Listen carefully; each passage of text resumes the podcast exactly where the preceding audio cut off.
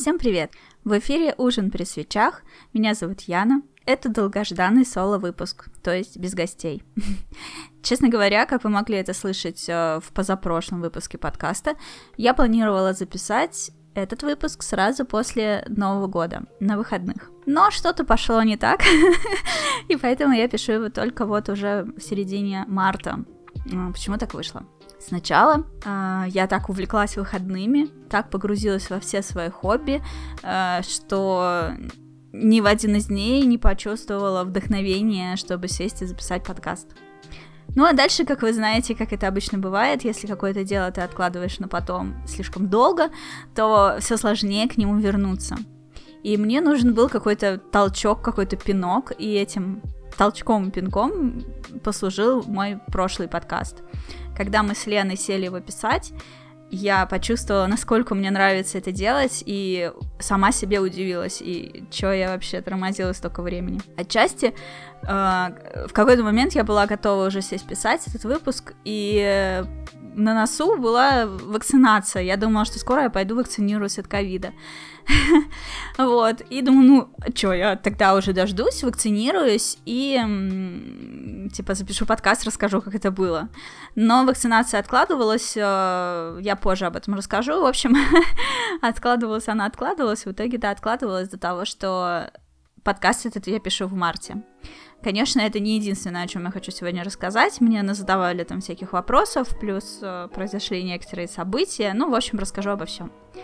А, однажды я выложила свой соло-подкаст на ДТФ, и мне кто-то в комментариях написал, типа, вообще-то это ресурс об играх, и если, типа, нафига нам тут подкаст в стиле «Привет, дорогой дневник».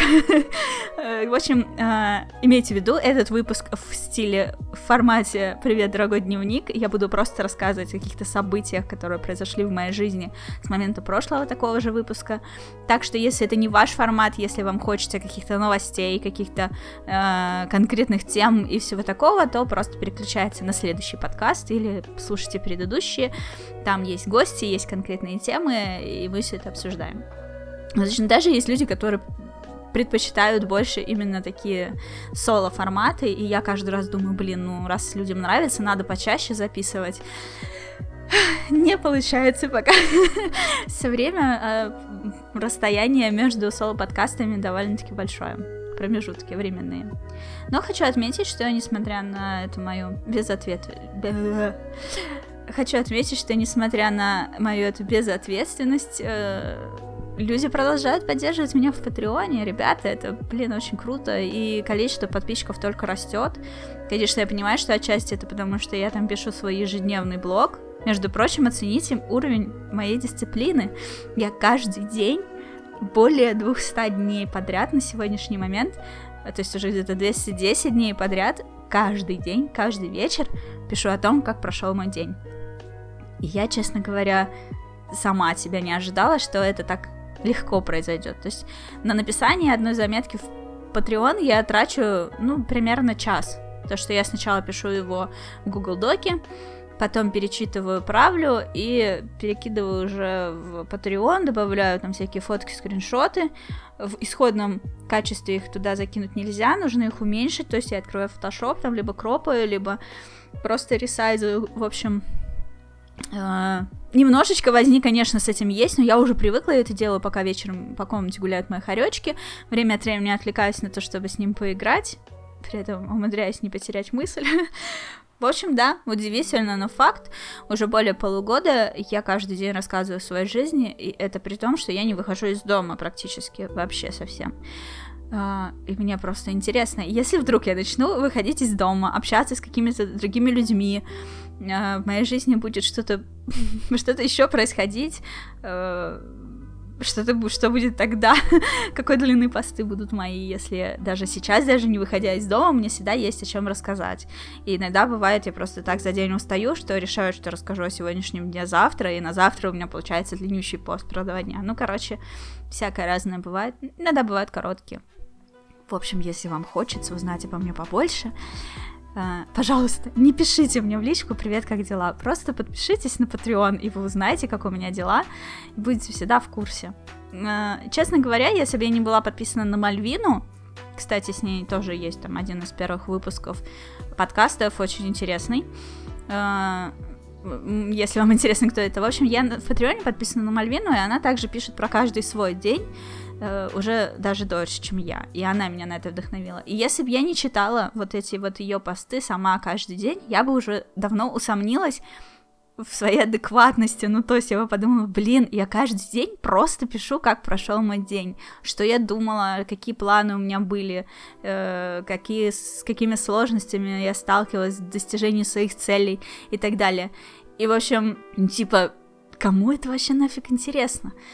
Э, подумала бы я, ну, то есть у меня был, сработал какой-нибудь синдром самозванца по-любому, но когда я вижу, что я такая не одна, еще и Мальвина это делает, то и мне реально интересно читать, если вдруг в какой-то момент она скажет, что все, короче, с меня хватит, мне не до этого, мне надоело, я прям обломаюсь, мне такой прям сериальчик, чужая жизнь, причем, ну, она мотивирует, а этот человек просто прошедший тайм-менеджмент на платину. Столько всего она успевает за день, и на нее хочется равняться. И отчасти я, конечно, понимаю, что да, наверное, кто-нибудь также воспринимает меня.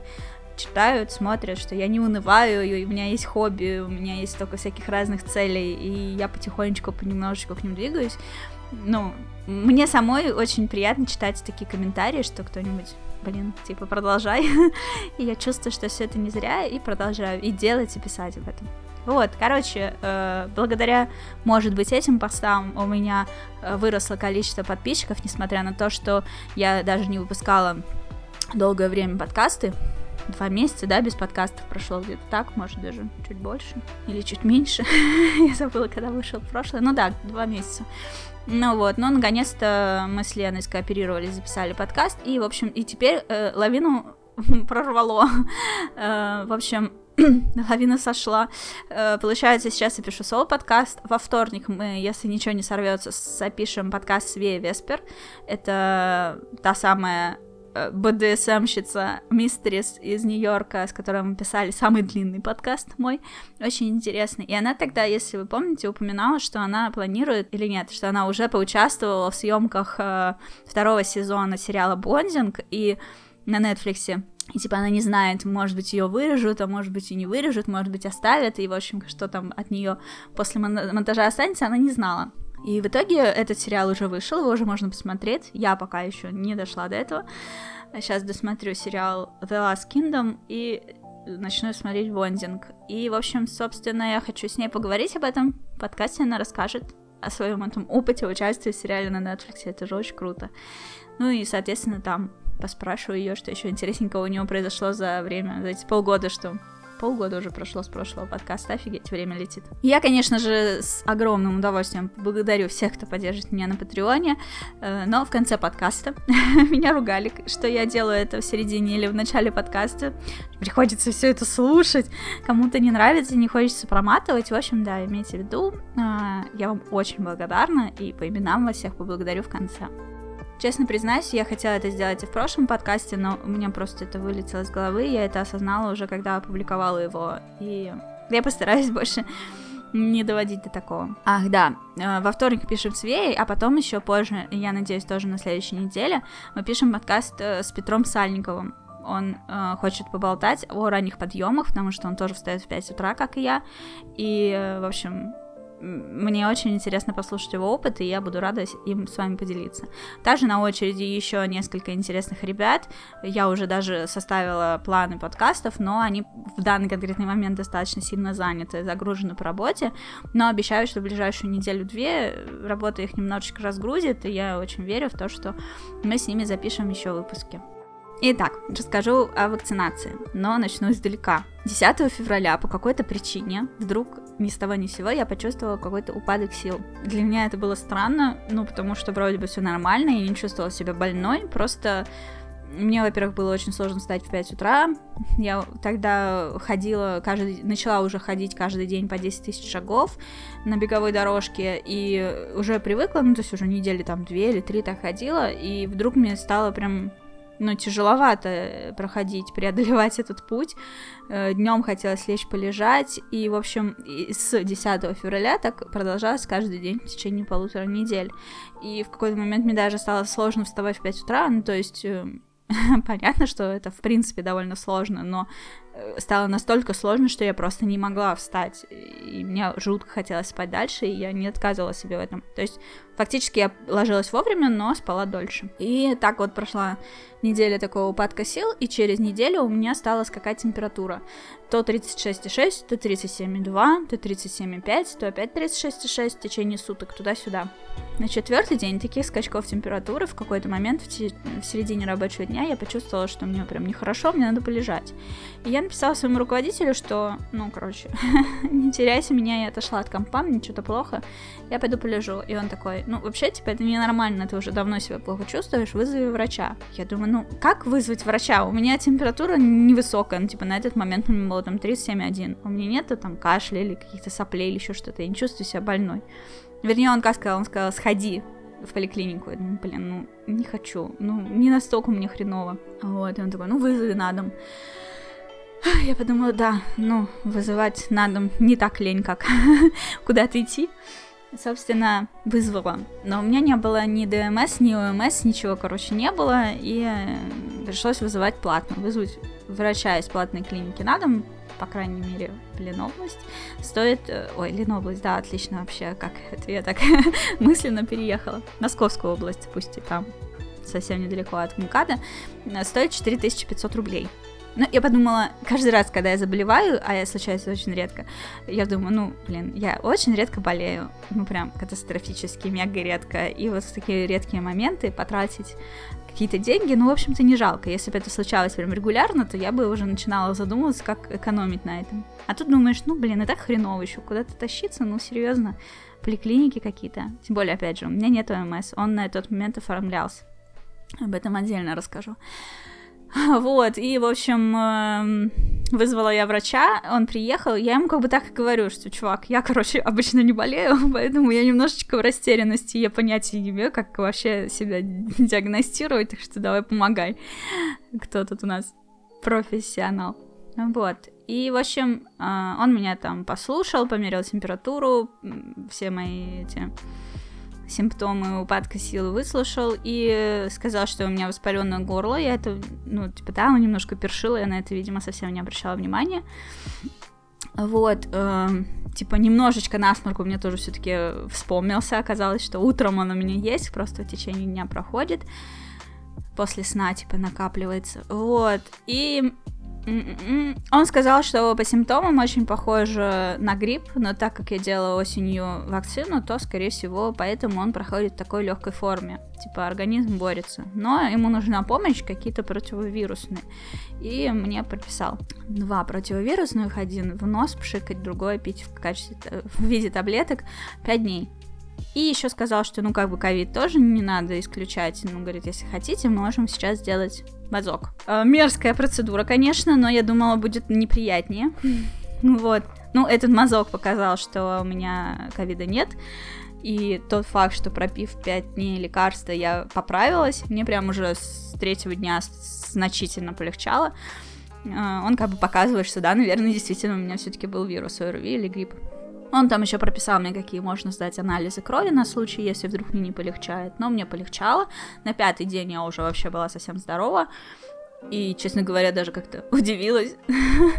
я почему-то была уверена, что такие всякие болезни, они как-то, типа, проходят ну, типа, ты можешь лечить только симптомы, а саму болезнь, сам вот этот вирус прибить нельзя, а оказывается можно. Ну вот настолько я редко болею, что я даже не задумывалась об этом, что я всякие воспаления лечила обычно, а тут просто типа таблеточки и пшики, и все тебе, пожалуйста, здорово. Главное, силы вернулись. И получилось, что вот с этим всем вместе у меня, ну, прошло больше двух недель, когда я была такая вот полуубитая какая-то. То есть у меня хватало сил на то, чтобы встать за полчаса до работы, поработать, и на этом все. Вечером мне уже ничего делать не хотелось просто. Я очень уставала. Я продолжала ходить эти 10 тысяч шагов, мне кажется, они мне, ну, как бы, мне было тяжеловато, поэтому я снизила скорость, но в целом э, мне показалось, что это даже помогало, то, что я разогревалась как-то и разгоняла, видимо, кровь, и как-то, ну, в этом плане бодрилась. Мне кажется, что если бы я вообще не двигалась, то совсем бы сдулась. Очень круто, когда есть беговая дорожка дома, особенно зимой. Вот, и о вакцинации я задумалась еще в январе, примерно тогда же, когда мы записали подкаст с Дашей. Кто подписан на Patreon, знает, у меня есть коротенький мини-спешл выпуск, который доступен только патронам. Вот, и после разговора с ней я задумалась о том, что я тоже хочу вакцинироваться, плюс у меня на работе все стали вакцинироваться, плюс у нас ввели правило, что с 1 февраля в офис можно приехать только если у тебя есть вакцина. Мне в целом в офис не надо, но ну, как бы это были такие просто маленькие капельки э, в мой стакан уверенности, я не знаю, какую метафору еще привести. Ну, то есть я и так была уверена, что вакцинироваться надо, и что я хочу это сделать. И плюс по чуть-чуть со всех сторон прилетали всякие разные дополнительные стимулы. И, в общем, я задумалась о том, что нужно это сделать, и, как известно, в Москве это делают с ОМС, и у меня никакого ОМС не было, потому что, как я уже говорила, во-первых, я очень редко болею, поэтому я в этом плане совершенно безответственная. И плюс на каждой работе обычно у меня есть ДМС, и на этой, которая сейчас работает, тоже будет, э, вот уже скоро мне его оформят. Ну, в общем, я считала, что ОМС мне не нужен, к тому же я в Москве как бы, я же не прописана здесь нигде, я не знала, как это все делается, и не хотела вникать. Ну, то есть я думала, ОМС в Москве это для тех, кто, типа, для жителей, для москвичей, а, а я вообще-то не из этих, я из Питера. ну, типа, зачем мне московский ОМС? И тут вдруг э, понадобился. Я стала узнавать, как вообще это делается. Оказалось, что в Москве это делается вообще супер легко. Вау, 21 век, реально, 21 год. Взаимодействие с нашим государством возможно, не выходя из дома через интернет. Это прям произвело на меня вау-эффект. Я до последнего относилась скептически, и мне казалось, что, ну нет, в, каком-то, в какой-то момент, на каком-то этапе мне скажут выйти из дома. И, в общем, ну нет, не сказали. И, но были сложности. Первый раз, когда я оформляла заявку на ОМС, там такой алгоритм действий, что типа даже если ты теоретически можешь получить ОМС, но твои данные, которые ты заполняешь, э, не соответствуют реальности. Например, меня спросили, у вас есть ОМС уже? А я не знала, есть он у меня или нет. Ну, как бы я им не пользовалась, я их в руках не держала в Питере, ну, я была уверена, что у меня его либо нет, либо он утерян, и я отметила, типа, его нет. И вот если ты говоришь, у меня его нет, а он на самом деле у тебя есть, то после долгой проверки тебе говорят, тебе отказано, потому что, типа, данные не сходятся.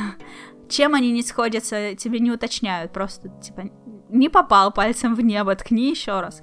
И вот у меня таких тыков было два, и только на третий все сработало. Вот, то есть первый раз я указала, что у меня ОМС нет, и мне сказали, не-не-не, он у тебя есть. Потом я сказала, окей, у меня есть ОМС в другом регионе, но он утерян, пожалуйста, его аннулируйте и сделайте новый. На что меня уточнили, а он у вас какой был, пластиковой картой или бумажный? Я хрен знает. Я указала бумажный, и мне сказали, не-не-не, не сходится. И вот это вот не-не-не, это типа проходит две недели, 10 рабочих дней. А если там еще 23 февраля или еще какая-то шляпа, ну сами понимаете, короче, долго. И нерабочие дни попадаются. И вот так вот мне два раза отказывали, и на третий я уже думаю, ну все, короче, если сейчас тоже не оформится, придется искать какие-то другие пути, наверное, все-таки для этого придется из дома выйти. И на третий раз получилось. У меня точно так же спросили, типа, старый был, но его аннулировать при создании нового, но уже почему-то не уточняли форм-фактор. Может, потому что я в прошлый раз сказала, что бумажные уже это исключилось. Короче, не знаю. Может, какие-то другие пункты выбрала. Наконец-то, аллилуйя, мне организовали этот ОМС. И через неделю после того, как я себя хорошо почувствовала и, ну, как вот я пропила таблетки, я позвонила э, в клинику для того, чтобы просто узнать, мне нужен этот ОМС прямо в руках, или достаточно того номера ОМС, который мне вот в интернете написали, что вот у вас номер ОМС, он вот такой. Я туда звоню, меня пробивают по базе, говорят, да, все в порядке, вам достаточно просто номера, сама бумажка в руках не нужна. И такие, типа, а хотите, мы вам вас на завтра прямо запишем на утро?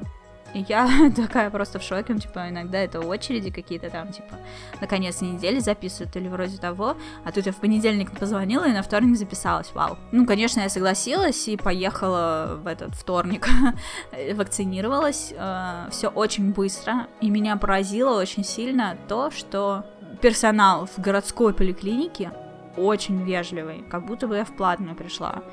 То есть очень круто. Там в основном в очереди бабушки сидели, и с ними со всеми так разговаривают, вот как с заботой, с э, как это бережно помогают там заполнить эти, там анкету сначала заполняешь, нужно указать, нет ли аллергии на что-то и всякое такое, там свой адрес написать.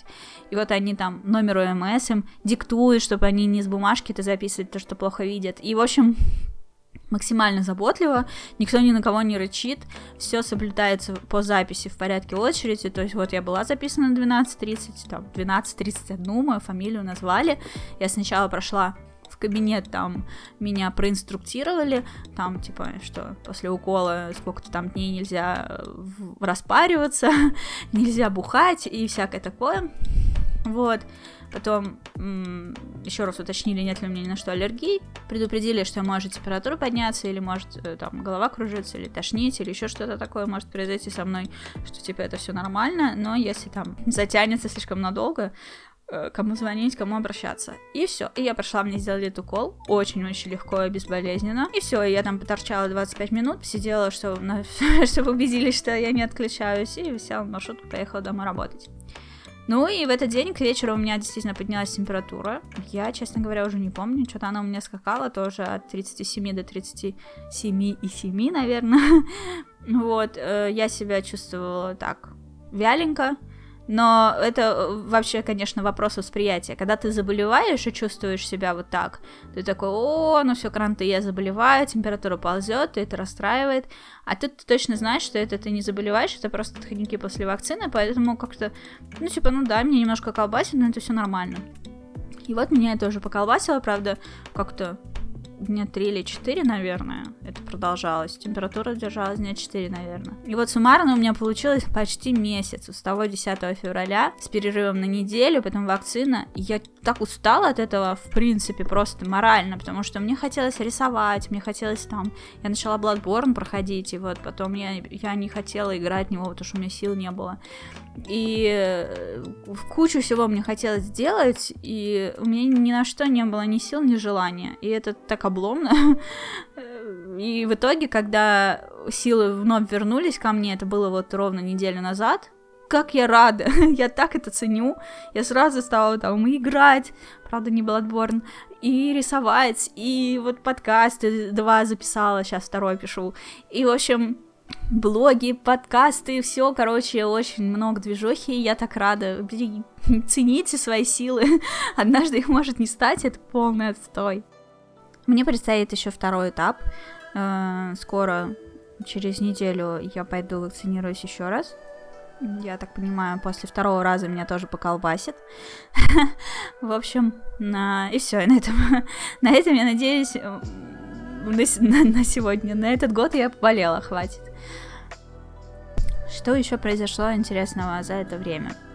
Я решила снизить активность в Твиттере, потому что он меня что-то совсем утомил. И у меня э, сначала не получалось, ну то есть была твиттера зависимость.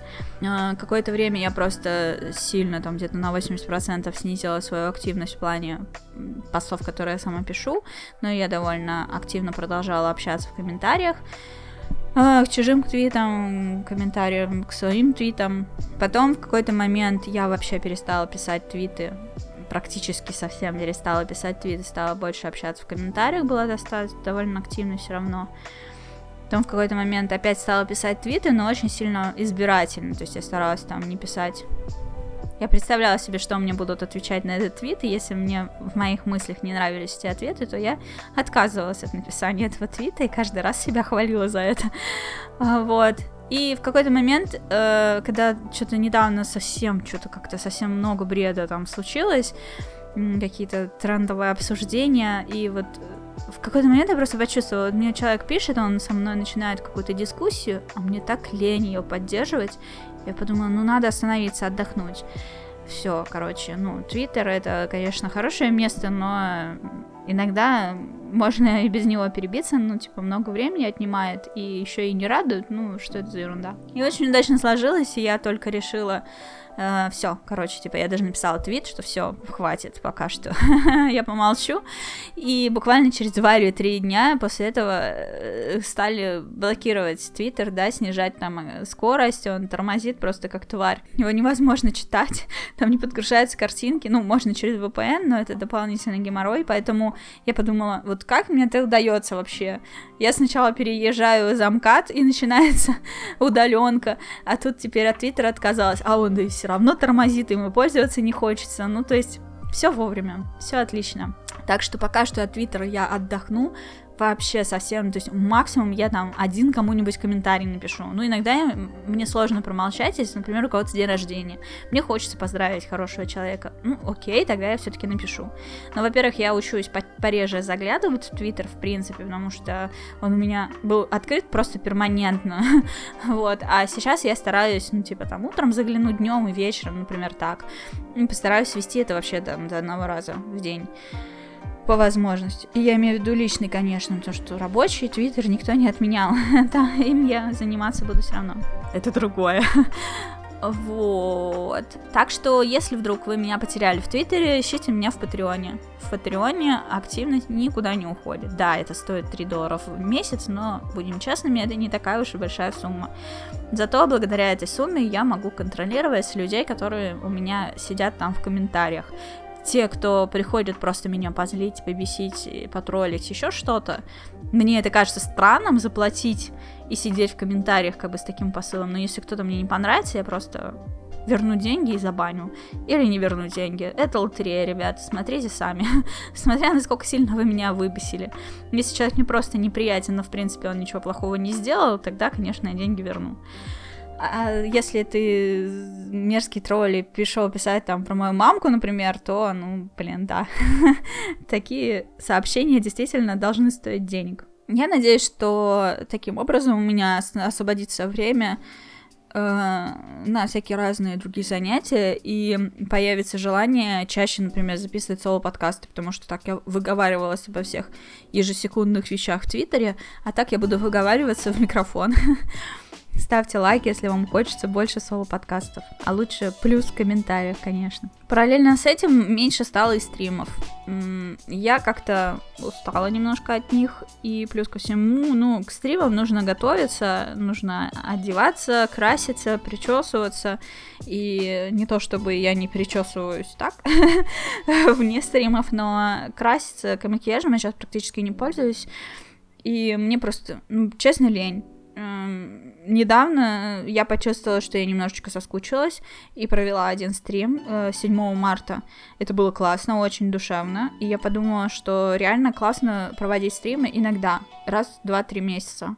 В таком случае получается лампово, приходит достаточно много зрителей, потому что они соскучились, потому что они знают, что эти стримы нерегулярные, и либо ты посмотришь сейчас, либо ждать еще там 3 месяца. Очень-очень классно, вот так. То есть да, наверное, ну, типа, совсем-совсем на стримы я забивать не буду, но супер часто они проходить тоже не будут. В любой момент я, конечно, могу передумать, что-то может измениться, но на данный момент вот так. Меня просили в этом подкасте рассказать, как вообще изменилась моя жизнь на удаленке в этом подкасте, и я хочу затронуть несколько годовщин. Прежде всего, годовщину моей удаленной работы. 18 марта прошлого года я приехала с работы домой, и мне написали, завтра не приезжай, потому что мы уходим на удаленку. Тогда казалось, что мы уходим на недельку-две, и это казалось просто невероятным, потому что буквально за пару дней до этого мне на работе сказали, что вся эта удаленка это бред, коронавирус это все не так страшно, и то, что люди э, там уходят э, работать из дома, это вообще какой-то идиотизм, и мы так делать точно не будем. И буквально через два дня после этого мне говорят, все, работаю из дома, и всем так говорят. Какие-то люди все равно продолжают ездить в офис, настойчиво, но я так понимаю, это те, у кого дома просто совершенно нерабочая обстановка, но те, кто может, остаются дома. И, в общем, как вы помните, это все растягивалось довольно долго, все время откладывалось там какими-то указами президента, еще чем-то. И сейчас это все для меня настолько нормально, что даже странно вспоминать, что еще вот год назад это было все иначе.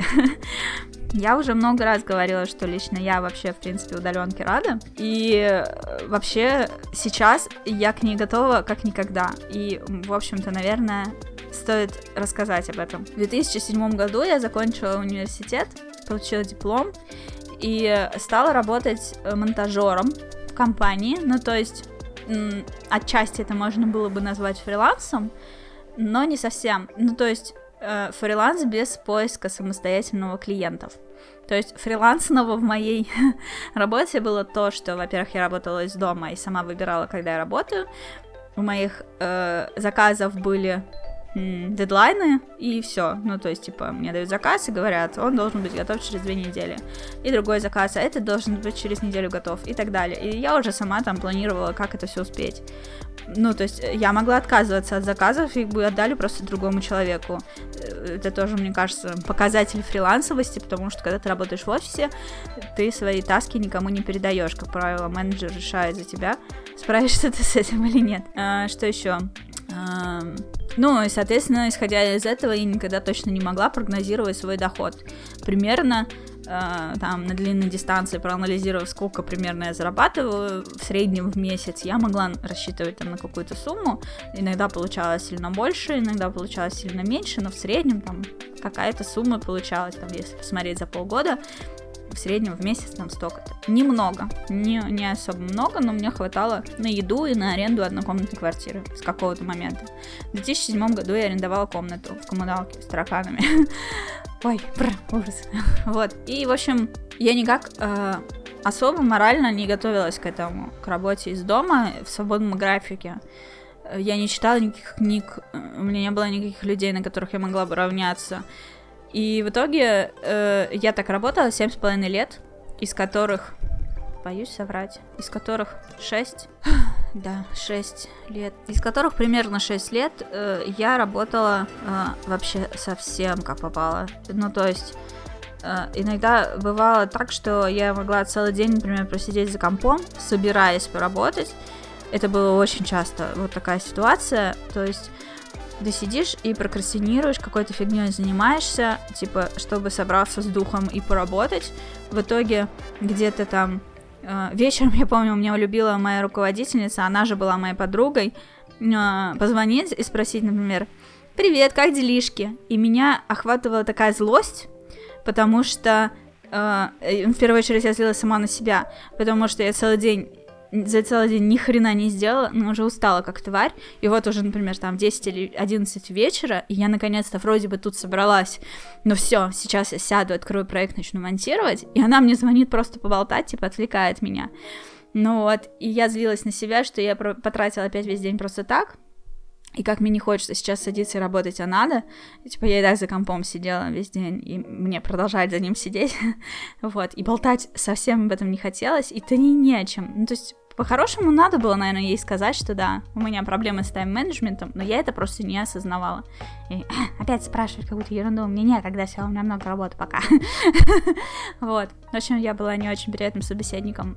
И, в общем, э, и я садилась, все-таки начинала монтировать э, видео, и делала это, например, там до 4 или до 5 утра. Иногда могла прилечь, просто потому что устала сидеть за компом, прилечь, типа, я сейчас только 10 минуточек полежу, могла заснуть на час, на два, вскакивала, типа, о, черт, я заснула, там, умывалась, быстро садилась монтировать обратно. Ну, то есть, я была абсолютно неорганизованной, но при этом я не, практически никогда не промахивалась дедлайнами. Ну, то есть, иногда бывало такое, но, типа, если мне говорили, ну, хорошо бы это сделать к десятому, но вообще это можно сделать к тринадцатому. Я, скорее всего, делала бы к тринадцатому. Вот так. То есть, э, я не подставляла людей, но успевала четенько-четенько к срокам, как правило. Вот, и иногда это приводило к тому, что я, например, могла вот так вот несколько дней помонтировать вот в таком режиме, как я сейчас описывала, ну, типа там потратить конкретно на сам монтаж часа 3-4, а все остальное время издеваться над собой, сейчас поработаю. А потом, э, когда уже сроки поджимали, я могла фигарить прям вот как сама не своя, не останавливаясь сутки.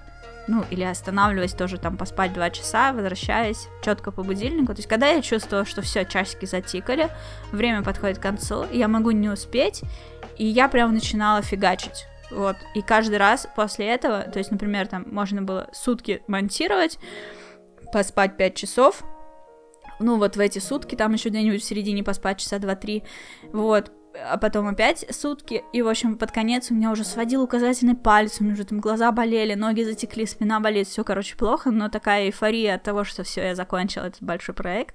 Я забиралась в ванну, там стоял рендеринг, забиралась в ванну, лежала и думала, что я больше никогда не поставлю себя в такие условия, зачем я так над собой издеваюсь, можно же каждый день монтировать по чуть-чуть, но нет, нет, проходило время, и я снова себя ставила в такое же положение дурацкое, это бред, просто бред. Ну, то есть сейчас я вспоминаю это, и хочется вернуться в прошлое и дать себе подзатыльник и объяснить, как вообще делать так, чтобы было нормально. Вот, потом, э, спустя там лет шесть такой работы, я вернулась жить к родителям. По своим причинам это совсем другая история. В общем, вернулась, и тогда я еще стала встречаться с молодым человеком там одним, мужа после переезда к родителям.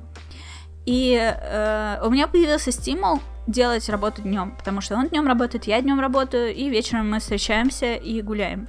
Э, гуляем вместе, проводим время.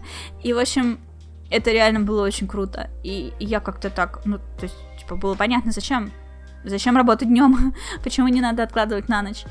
И я наладила как-то режим сна, то есть, в, в целом, ну, конечно, я там не вставала рано ранним утром, но, по крайней мере, днем я бодрствовала. А в, когда я жила одна, то у меня частенько бывало такое, что я, например, могла лечь спать там в 10 утра, например. Да какая разница? Особенно летом. Да и в любое время суток. Ой, года. летом вообще пофиг, потому что в Питере летом все время светло. Во сколько бы ты ни лег, во сколько бы ты ни встал, там эта ночь, она типа длится часа три, и это ты такой засиделся чуть-чуть за компом, и все. Ой, опять не успела заснуть, пока было темно. А и хер с ним. И все. И, короче, я могла заснуть вообще в любое время суток. И в 9 утра, и там в час дня, и в, там в 4 часа дня одинаково светло за окном. И зимой, собственно, такая же фигня, одинаково темно за окном.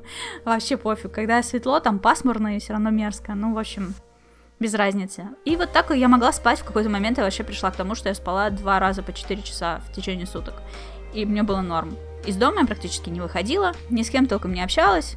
Мне было нормально. Я все время думала, что вроде как надо бы найти себе каких-то друзей, но я настолько не чувствовала в этом потребности, что все время откладывала это на потом. Ну и более-менее какие-то там тусовочки у меня вот появились, когда я к родителям вернулась жить.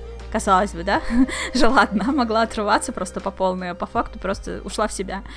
И э, там, да, у меня появилась личная жизнь, у меня появилась компания друзей, с которыми мы там часто где-то виделись, встречались, и, ну, что-то какая-то движуха пошла. А потом в 2014 году я уехала в Москву, первый год у меня тут тоже были всякие тусовки, общение, все такое, и в итоге мне это тоже надоело, и я опять стала такой прям домашней, то есть я там в офисе поработаю, мне после этого уже никуда не хочется идти, на выходных мне тем более не хочется никуда идти, мне так хочется домой, и все, я шла домой. И теперь, когда я на удаленке, я вообще просто в раю. У меня здесь так уютненько, так хорошо, зачем мне куда-то ходить. И вот, получается, в 2014 году я э, попала на работу в офис в Nintendo, и там меня учили работать в офисе. Это, можно сказать, было как моей первой работой. Что такое э, там деловая переписка, что такое эти собрания, отчеты, командировки, ну вот это вот все я это все прочувствовала, э, научилась тайм-менеджмент, я по ним научилась расставлять приоритеты у задач, что важно сделать сейчас, а что можно отложить на потом, вплоть до почты, если целый день, в один день по мере поступления разбирать почту, то весь день превратится в разбор почты. В Nintendo ее было очень много, и нужно было научиться как-то переносить какие-то письма на завтра, на послезавтра и не забывать о них. У меня это получалось не идеально, разумеется прям идеальному, на мой взгляд, менеджменту я научилась уже позже, когда я перешла в другую компанию Nexters, где я была руководителем. Там я стала, э, пришла к тому, что стала пользоваться программами для тайм-менеджмента. И это на самом деле очень круто. Почему я раньше об этом не задумывалась даже? Ну, то есть, э, вот очень важно коммуницировать с другими людьми, как-то перенимать их опыт, что ли. Вот когда я жила одна, э, работала из дома, когда я занималась монтажами, я практически все свои дела держала в голове. Во-первых, это чревато тем, что ты что-то забудешь. Ты можешь, например, запомнить, что тебе надо что-то в среду сделать, и не уследить, что среда уже сегодня. вот. Потом, или просто забыть. То есть, типа, я либо не, запоминала, либо не отчелкивала, что это дело, оно как бы про сегодня. день пришел, пора.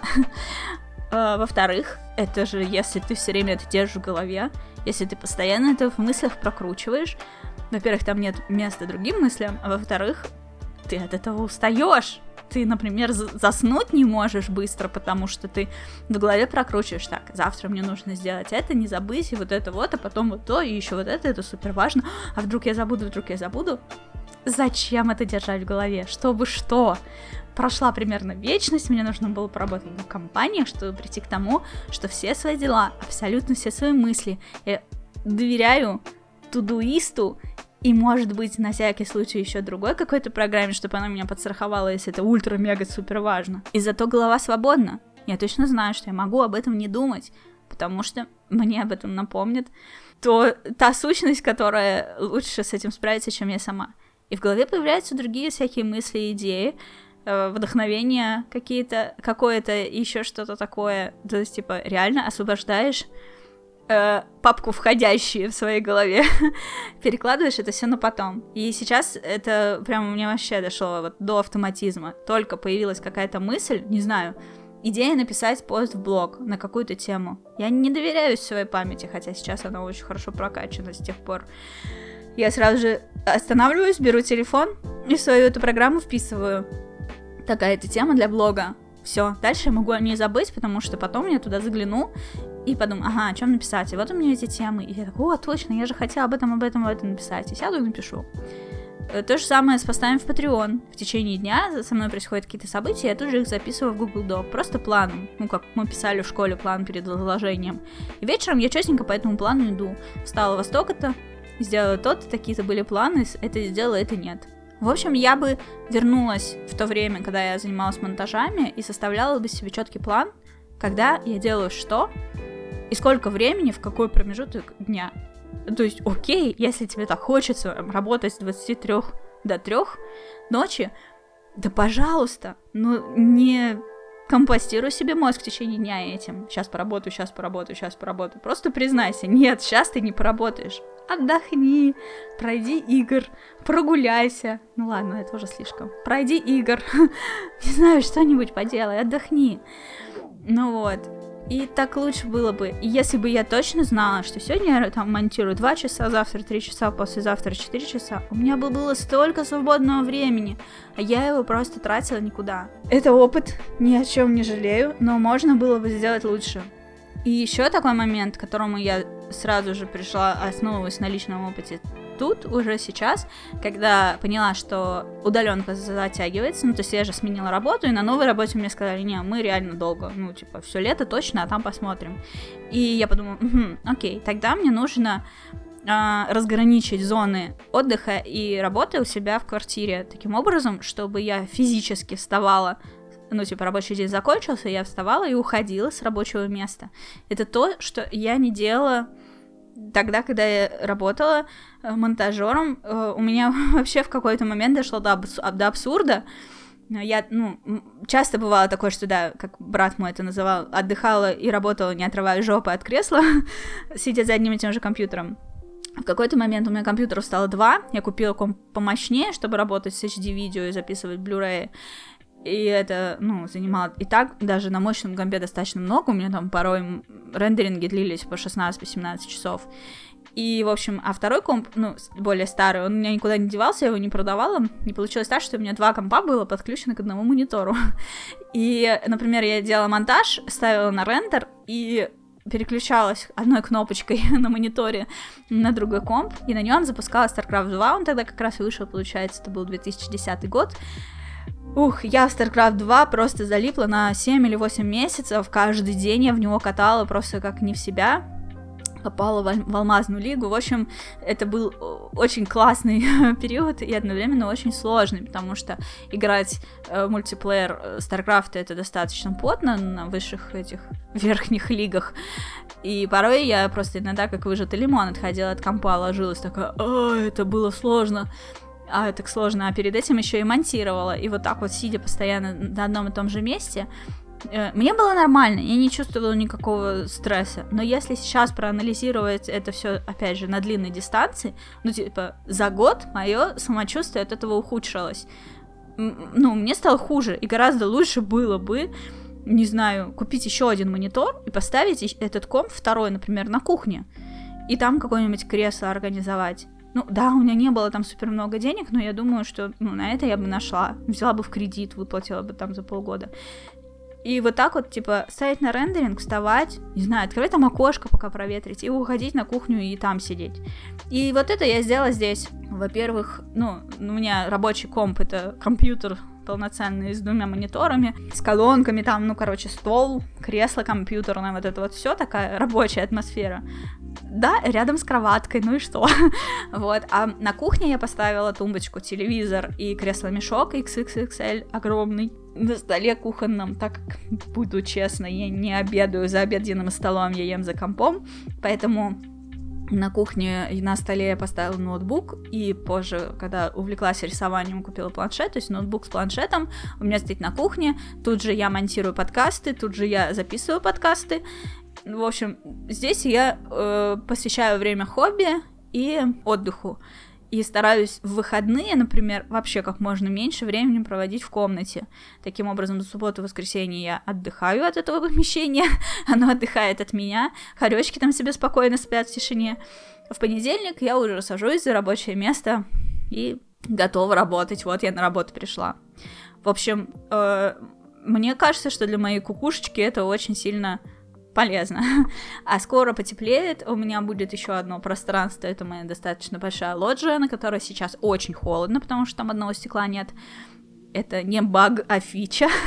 Вместо стекла решетка, из нее дует, достаточно холодно. Но когда потеплеет, я буду там встречать рассветы, в 5 утра пить чашечку кофе, в общем, э, просыпаться там и к 8 часам садиться за работу. Будет у меня такое ощущение трех помещений в квартире. Будет прям вообще супер. И в итоге еще я в коридоре поставила беговую дорожку, то есть там такая зона спорта у меня. А, если открыть окна на кухне и на в комнате, то даже достаточно там может быть свежо и прохладно в моменты занятий на беговой дорожке.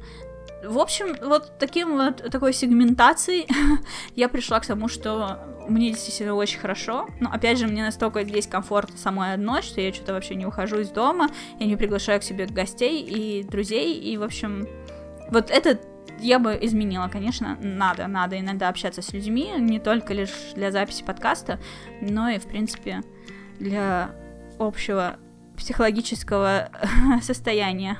Итак, в общем, если вдруг вы попали вдруг ни с того ни с сего в удаленку, и это кажется вам поводом для растерянности, э, это не панацея, но на личном опыте я вам могу сказать, что гораздо лучше будет, если вы обязательно наладите режим сна, потому что вот тогда, когда у меня этого режима сна не было, я вроде бы чувствовала себя нормально.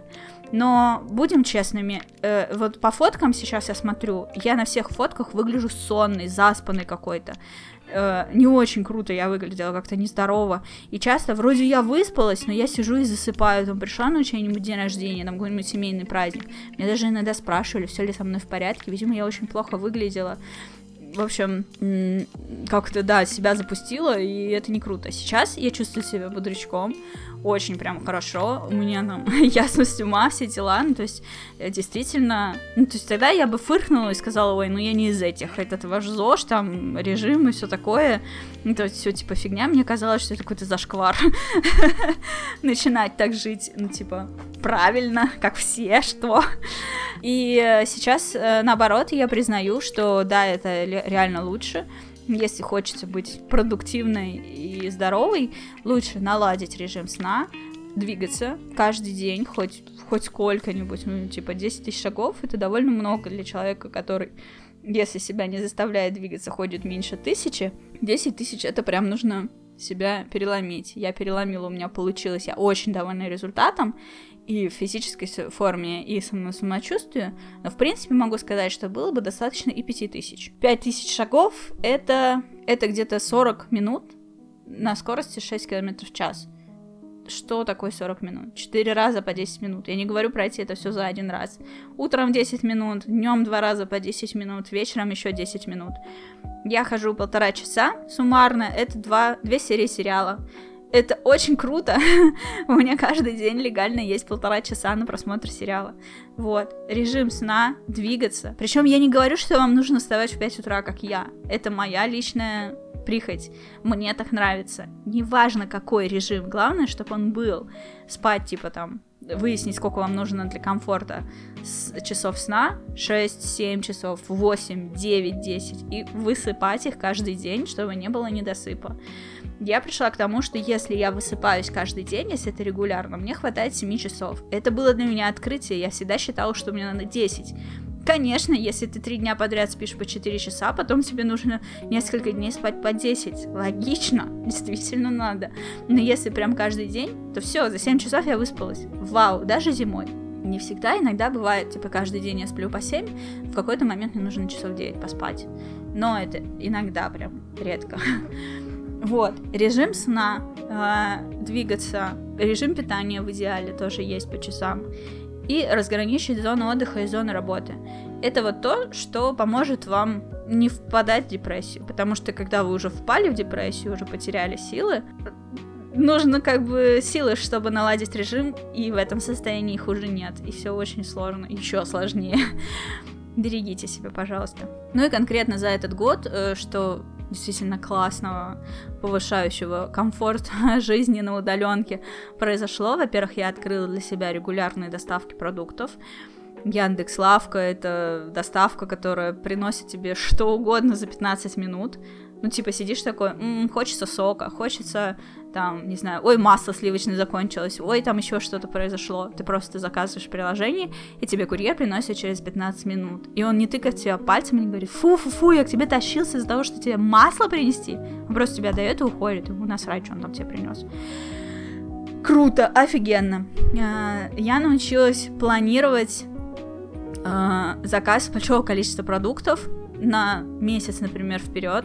Это э, овощи заморозки и еще какие-то вещи, которые долго хранятся, например, молоко ультрапастеризованное, покупаю по 12 пачек за раз. Э, перекрестовское просто, которое стоит 50 рублей за пачку, опять же, на большой дистанции выходит очень дешево и удобно. То есть у меня гигантский огромный запас молока на случай молокопокалипсиса всегда есть дома. Доставки из перекрестка я делаю раз в месяц или максимум два раза в месяц. Как правило, это вот такие вот да, заморозки, молоко, яйца, что там еще долго хранится. Не знаю, короче, много всего такого заказываю себе. Там крупы какие-то, которые мне нужны, там гречка, еще что-то. Вот это все на месяц вперед я рассчитываю, заказываю заказом, и потом в течение месяца маленькими заказиками из лавки я заказываю мясо. Я же не могу мясо на месяц вперед. Ну, я могу, если его заморозить, но я не хочу его замораживать. Мясо, птицу, там всякое такое, я уже заказываю прям регулярно. Вот, наладила эту хрень, посчитала, сколько у меня расходы в месяц на еду, и как приходит зарплата, сразу же откладываю эту сумму и не парюсь. Все, вот это деньги на еду, это деньги на мои подписки, это деньги на поход в салон красоты за месяц. Все по стопочкам разложила. Все остальные деньги вбросила в кредит, все, что осталось. Удобненько. С годовщиной удаленки понятно. Ну, подытожу только то, что моя удаленка не планирует заканчиваться. Мне уже даже сказали, что если я хочу, могу уехать из Москвы, переехать в какой-то любой другой город, в котором такой же часовой пояс, чтобы это не мешало работе. Но я не планирую переезжать. В ближайшие года два я точно буду жить в Москве, а там посмотрим. Помимо годовщины удаленки, буквально недавно, 8 э, февраля была годовщина, юбилей был Blizzard, 30 лет. Меня попросили вспомнить э, что-то об этом. Я писала в, у себя в блоге kerrigan.com.ru о том, каким образом вообще получилось так, что у меня никнейм Керриган, как я его пронесла через всю свою жизнь практически, да, то есть мне там было 13 или 14 лет, когда я э, взяла себе этот ник, и с тех пор уже больше полу, полужизни э, прошло, с тех пор э, больше двух третьих. О, господи, сколько мне лет-то! В общем, да, до хрена лет прошло что у меня такой никнейм. Соответственно, я могу сказать, что Blizzard — это часть меня, компания, которая создала игру StarCraft, которую я люблю всем сердцем, с которой я себя ассоциирую, с персонажем, который у меня татуировка, моя первая. И, ну, как бы, мне кажется, ну, а что тут еще скажешь? Blizzard круто, 30 лет, долгих лет жизни ей дальше, и пускай радует нас не только лишь Warcraft ом и ремастерами Diablo, а выдает что-нибудь новенькое тоже. Я бы поиграла и в четвертый StarCraft, наверное, не знаю даже. Что-то я засомневалась. наверное, поиграла бы. Вот. Ну и Диабло четвертый я бы поиграла, если он на третий будет похож. В общем, да, пусть продолжают, пилят крутые игры. Blizzard круто.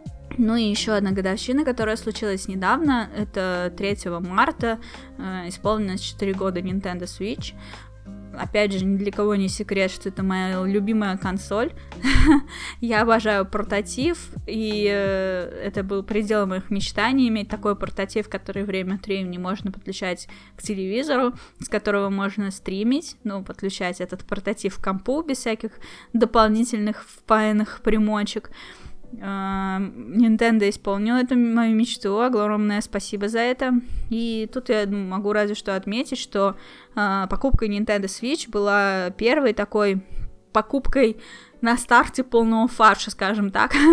Никогда раньше не могла себе такого позволить, а тут взяла и Switch, и э, Зельду, коллекционные издания там с этим мечом, воткнутым в камень, и там еще One to Switch взяла дополнительную игру, и что-то там э, каких-то амиба накупила. Ну, то есть мне еще заплатила курьеру, чтобы я была первой в очереди, кому он поедет. В общем, э, такая прям швырялась деньгами и очень-очень кайфанула от этого. А, еще чехол у меня там был для свеча. По-моему, все перечислила, все, что было. В подарок кружку дали, с которой в посудомойке с ней смылись все сердечки очень быстро. В общем, да, и мне это все привезли, я все это расставила у себя на столе на работе, и, блин, как же, как же я была счастлива. Вот э, прям вот вместе со всеми, первый же день выхода, и прям много-много-много всего. Это был такой мой персональный Новый год прям. Я до сих пор это вспоминаю, до сих пор рада. Этот Switch до сих пор у меня жив, тот самый, самый первый. Пришлось докупить э, дополнительный комплект джойконов, но это уже слабое место свеча, да, все мы знаем, что джойконы в какое-то время начинают дрифтить, и это такой очень дорогой расходник. Мои эти джойконы, которые у меня сейчас, они тоже дрифтят, но я часто играю в японские RPG или каких-то какие-то другие там пошаговые стратегии, там это не ощущается, дрифт ощущается там в Dark Souls, в Зельде, вот в таких играх, и, ну, в них просто лучше играть тогда на телевизоре с проконом, благо прокон работает отлично, э, там ничего не дрифтит. И он у меня яркий, красивенький, сплатонский. А, также буквально, ну, относительно недавно, типа месяц назад или около того, э, я купила себе планшет Samsung, э, Galaxy Tab S7. Это топовая модель на данный момент, самая крутая, самая мощная из тех, которые у него есть. Ну, есть еще S7 Plus, она типа она, по-моему, не мощнее, а просто побольше, но я взяла S7, потому что я подумала, ну, 11 дюймов для планшета это более чем достаточно, куда мне больше-то еще. И очень хорошо, что я так подумала, потому что у меня на беговой дорожке есть такая подставочка, в которую можно вставить планшет, и 11-дюймовый туда четко-четко вставляется, ну, то есть еще на пару миллиметров больше был бы он, и все, он бы уже туда не поместился. И я сначала думала взять S7+, но вовремя остановилась и посмотрела характеристики, и поняла, что, ну, он просто больше, ну, а зачем? И, в общем, очень хорошо, хорошо, вот, потому что я брала планшет для того, чтобы на беговой дорожке смотреть сериалы, потому что у него большой экран, громкий звук, и это прям, ну, то, что надо. Я сейчас смотрю сериалы в оригинале, и долго привыкала к тому, что оригинальный звук, он сильно тише, чем дубляж, и приходится иногда прям вслушиваться. Я стала включать себе субтитры, иногда английские, иногда русские, но вот иногда сложно понять, что, что они там бормочут под нос, и нужно прям громко-громко включать, и слава богу, мой планшет, он как бы с этим справляется, и даже шум беговой дорожки не мешает воспринимать эту речь в оригинале нормально. Ну, то есть в дубляже вообще было, не было никаких проблем, все было бы слышно даже на средней громкости даже ниже. А так, э, когда смотришь в оригинале, все-таки почему-то оно там прям тише. Но, конечно, было бы странно покупать планшет только ради сериалов. Э, я его купила, чтобы на нем рисовать. И, ну, сначала посмотрела много обзоров и убедилась в том, что он ничем не хуже iPad, который стоит больше 100 тысяч рублей, и он... Э, на нем есть хорошие программы для рисования, и э, все, типа, с ним круто. И действительно это так. То есть я сначала долго э, вникала, я себе скачала программу Clip Studio Paint, это такой японский аналог фотошопа для рисования только. вот, очень похоже на фотошоп, но не фотошоп. И на этом Galaxy Tab S7 он прям летает, офигенно работает, очень плавно, очень круто, очень здорово, очень удобно. Но пришлось повникать, привыкать э, накачать каких-то дополнительных э, кистей. Ну, то есть я рисую маркерами, и вот мне хотелось всяких разных маркеров с разными текстурами. Все это прям отлично мне зашло. И отлично было неожиданностью, таким сюрпризом, что с Samsung работают стилусы от Wacom. То есть э, они... Вакомский стилус у меня более... Он такой потолще, более удобно лежит в руке. И это прям очень классно, что он работает. То есть родной стилус тоже хороший, но вакуумский удобнее. вот, и я стараюсь им теперь рисовать. В общем, рисую в Clip Studio Paint, э, на свой вакуум тоже не забила, на нем я прохожу уроки Skillbox, а на Samsung рисую просто сама, без уроков. И вот иногда можно посидеть за столом за ноутбуком порисовать, иногда можно в кроватке или развалившись на кресло-мешке, без лишних проводов. Прям супер. В общем, вливаюсь в рисование, у меня все лучше и лучше получается. Об этом тоже пишу в своем блоге kerrigan.com.ru. Можете посмотреть, там уже несколько заметок есть, и я еще скоро выкачу. В общем, да, прям это мое. Digital рисование гораздо лучше, чем не digital рисование э, руками на бумаге, карандашами там или маркерами рисовать вообще совсем не хочется, но вот в digital прям очень здорово. Совсем другой подход, и этот подход, он мне очень близок оказался. Вот, в общем, э, Samsung очень довольна. Меня просили рассказать о моих впечатлениях за все это время, что я им пользуюсь. Ну, я писала в Патреоне очень подробно, можете зайти почитать, подписывайтесь. Всего 3 доллара в месяц. Это даже не чашечка кофе. Ну нет, наверное, одна чашечка кофе и все. Зато целый месяц можно читать.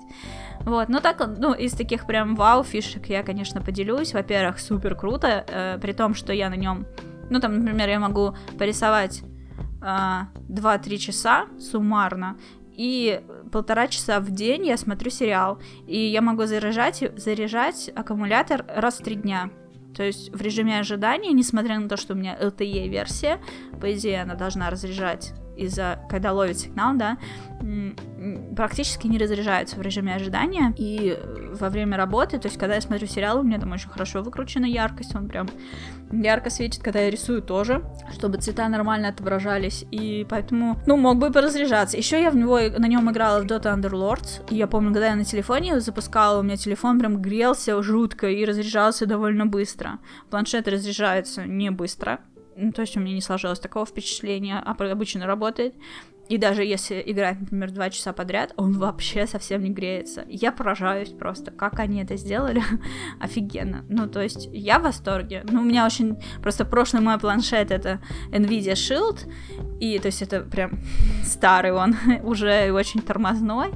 И, может быть, это ни для кого не новость, и сейчас действительно это нормально, что у Samsung такие планшеты, но на меня это реально произвело огромное впечатление. Это как, я не знаю, с 4.2 Android перейти сразу же на 10 и ты такой, да ладно, ничего себе, вот это да, вот у меня какой-то такой же вау-эффект, прям вау-эффект. Uh, вот, ну и всякие удобные фишечки, типа там uh, перетаскивание экранов на экран, взаимодействие, там всякие, как он быстро работает, опять же, это взаимодействие с ваком стилусом, в общем, прям я люблю его, это лучший планшет в моей жизни, боже, пусть он всегда будет так же быстро работать. Что еще происходило в этом году? Интересный был опыт, кстати, 14 февраля мы с подругой пошли во двор светить фонариками. Кто в курсе, что это была за акция? М-м-м. Сначала я вообще думала о том, что я не буду, ну, не пойду. Вообще мне сначала показалось, что это ерунда, потом я подумала, ну вообще нет, в многоквартирных домах, в таком, в каком я живу, в человейнике, это действительно может быть интересно, ну типа, может, могут выйти люди и э, было бы прикольно с ним познакомиться, наверное, вот. Потом я подумала, ну, выйдут и без меня. Зачем я? Я подумала, я просто выйду на балкон и выгляну. У меня окна выходят не во двор, ну, типа на лестницу можно выйти из балкона, просто посмотреть, будет ли кто-то стоять и светить или нет. А, вот. Потом я рассказала об этом подруге, и она такая, блин, а пошли посветим вместе. Типа, можешь на меня рассчитывать. И я подумала, вообще, наверное, да, это можно сделать так. И в описании этой акции было написано, что первые, кто выйдут, они, конечно, могут чувствовать себя нелепо, но это, типа, первые пару минут. А потом к вам присоединяются другие люди стопудово, и вам уже не будет так глупо и нелепо, будет все нормально, вы почувствуете, типа, прилив э, хороших ощущений. И, честно говоря, так и было. В этот день я забежала к ней сначала домой в гости, мы живем рядом, и мы вместе от нее вышли во двор, встали, э, двор большой, и сначала думали, а куда вообще встать? ну, типа, ну реально, вот у тебя перед тобой огроменный, здоровенный двор, по центру спортивная площадка, ну, типа, это коробка, вокруг нее еще целая куча места, и вот куда? И мы просто растерянно так сначала шли, прошли через э, половину двора, и в итоге я говорю, ну, давай вот здесь встанем, ну, типа, какая разница где, давай встанем здесь. По сторонам оглянулись, никого нет достали телефоны. На улице было очень холодно, там что-то типа минус 20 или больше. Вот, то есть за 20 минут стояния на улице мой телефон просто выключился, замерз абсолютно. Я думала, так только айфоны делают от своего телефона. Ни разу такого с ним не случалось, что ну, я просто не держала его на открытом воздухе в такой мороз так долго включенном. В общем, вырубился. Но сначала я включила фонарик, встала, протянула руку наверх, и Маша рядом стояла тоже так же. Мы просто стояли, болтали, ржали, смотрели по сторонам. И вдруг э, в какой-то момент мы заметили, что на некоторых балконах, вот точно так же, как я думала, что я на лестнице на балкон выйду, посмотрю вниз, и просто проверю, есть ли люди. Э, точно так же вышли другие люди, и они включили свои фонарики и махали нам там оттуда с балконов. Мы махали им в ответ, и вот в этот момент, действительно, я почувствовала какой-то неконтролируемый прилив ярости, ой, ярости, да, неконтролируемый прилив радости, не знаю почему. Ну, типа, блин, казалось бы, да, ну подумаешь, вышел на улицу с фонариком, и чё? Ну, вот что-то такое внутри проскакивает интересно, типа, ты чувствуешь себя нелепо, а потом обнаруживаешь, что общем-то, есть и другие люди такие же. Вот, и в итоге одна девушка увидела нас с балкона Сначала нам с балкона помахала, потом спустилась, подошла к нам, типа, приветики. Потом какие-то еще ребята потянулись. А некоторые так и остались на балконах стоять, с балконов махали. Кто-то через окна светил. В общем, это было необычно. И мы просто постояли, поболтали, никаких там митингов не устраивали. Но это была действительно такая добрая акция, милая. И все. И потом телефоны вырубились. Ну, там, и, в принципе, эта акция должна была продлиться 15 минут. Мы поставили 20. Ну, и все, и ушли домой ко мне, домой вместе, а, потому что, помимо всего прочего, 14 февраля была еще годовщина моего переезда э, в Путилково сюда. И э, мы выпили по бокальчику вина, вспомнили, как это было круто отпраздновать новоселье, в общем, немножко с Машей поболтали по-женски и разошлись. В общем, был очень-очень-очень хороший день, и я вот сейчас понимаю, что у меня реально какой-то подкаст годовщин, и это миленько. В общем-то, по-моему, я рассказала все, что хотела. А, ну, то есть у меня здесь есть план, и я его придерживаюсь. А, напоследок у меня есть э, несколько вопросов от слушателей. Один из них Совпадают ли твои жизненные взгляды и принципы с теми, что были пять лет назад? Что было пять лет назад? Это был 2000, получается, 16 да, год. Ну, вообще, я могу сказать, что пять лет назад был как раз такой переломный момент. Наверное, не 2016, а 2017. В 2017 году закончились э, мои отношения с молодым человеком. Соответственно, да, получается, что типа пять лет назад, когда мы еще встречались, у меня были другие жизненные взгляды. И, ну, насчет принципов, наверное, не совсем, а, но жизненные взгляды были другие. То есть тогда я еще думала, что мне обязательно нужно создавать семью, выйти замуж, рожать детей, что мне это обязательно надо, и без этого я не буду счастлива, что я точно не буду счастлива без сильного плеча рядом, что у меня нет никаких потребностей в стопроцентной самостоятельности и финансовой в том числе. Ну, то есть, да, я хотела вот, действовала по вот этим вот стереотипам и ожиданиям общества. И буквально в 2017 году, когда мы расстались, я начала пересматривать свое отношение к этому. И это было долго, э, максимально ответственно. И в итоге где-то к 2018 году я пришла к тому, что я точно не хочу выходить замуж, мне это не нужно, я даже не хочу жить ни с кем. Ну, то есть я признала себе, что это не делает меня счастливой, меня счастливой делает совсем другое. И таким образом мои жизненные взгляды прям кардинально изменились. Типа, если раньше я думала, что, блин, я одна, часики тикают, и я от этого несчастна, сейчас я одна, часики встали, я очень счастлива, все, мне ничего не надо, у меня вся жизнь впереди. Опять же, кстати, недавно писала об этом в Патреоне, что вот у меня есть дедушка, он, у нас с ним разница 60 лет. 60 лет, ну чуть-чуть меньше. И он до сих пор в своем уме и э, очень как бы такой жизнерадостный человек. И, в общем, ну, там, лет 10 назад он освоил интернет, он пользуется, ну, он там не шитпостит в Твиттере просто потому, что он печатает очень медленно. Но, например, он там ВКонтакте в Одноклассниках зарегистрирован и играет там в шахматы э, в какие-то платные. Ну, то есть, мне кажется, для человека 90 плюс лет это очень прогрессивно. в общем, э, он для меня такой пример, и буквально недавно я с ним как раз это обсуждала, и э, пришла, ну, как бы я ему э, пришлось в тему, и он, ну, как бы, я ему рассказала, что ты знаешь, вот я несколько лет назад пришла к выводу, что я не хочу рожать детей, не хочу семью, потому что у меня очень много разных хобби, и это для меня психологически комфортно быть одной, и некомфортно быть не одной. И я хочу путешествовать, хочу развиваться, хочу учить, изучать языки, хочу э, рисовать, писать блоги, стримить, записывать подкасты. В этом мое счастье. Знакомиться с новыми людьми. Однажды я все-таки выйду из дома. В общем, я все это ему сказала, и очень круто, что, ну, я говорю, он адекватный человек, он такой, ну, да, говорит, я прожил свою жизнь иначе, но я могу тебя понять, это действительно круто. И я ему говорю, ты представляешь, вот я долгое время думала, что мое время уходит, вот мне уже там 27. И, типа, я уже такая, типа, взрослая, а до сих пор не создала свою семью. И я так парилась от этого.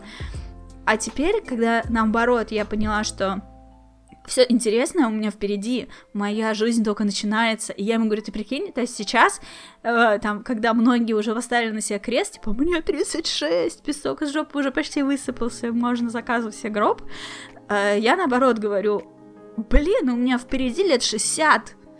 60 лет это две моих жизни, мне сейчас 36, ну то есть, типа, это практически еще, ну, короче, это еще два раза по 30, два раза по 30 того времени, которое я могу путешествовать, рисовать, еще какие-то все дополнительные хобби придумывать, да хрена ли он всего. Меня это так воодушевляет. Ну, то есть я уверена, что моего здоровья на это хватит. Да, в какой-то момент там, например, просядет мое зрение, ну, там, и чё? ну, как бы, ну, окей, есть куча там всяких штук, для которых супер крутое зрение не особо-то и нужно. Я точно буду каким-то веселым блогером, однажды я стану какой-то седой старушкой, с татуировками, которая будет рассказывать, что это нормально быть такой, даже в этом возрасте, веселой, жизнерадостной, в футболке с принтом из любимой видеоигры, ну, в общем, вот так. Э, я просто сейчас подписана на одну такую женщину, ей 56 лет, и это вообще супер-мега не лучше, даже прожектор позитива в моем инстаграме. Я, кстати, могу оставить ссылку в описании внизу, на нее подпишитесь, потому что если вам кажется, что вы в свои 27 лет уже слишком стары, посмотрите на эту прекрасную 56-летнюю женщину.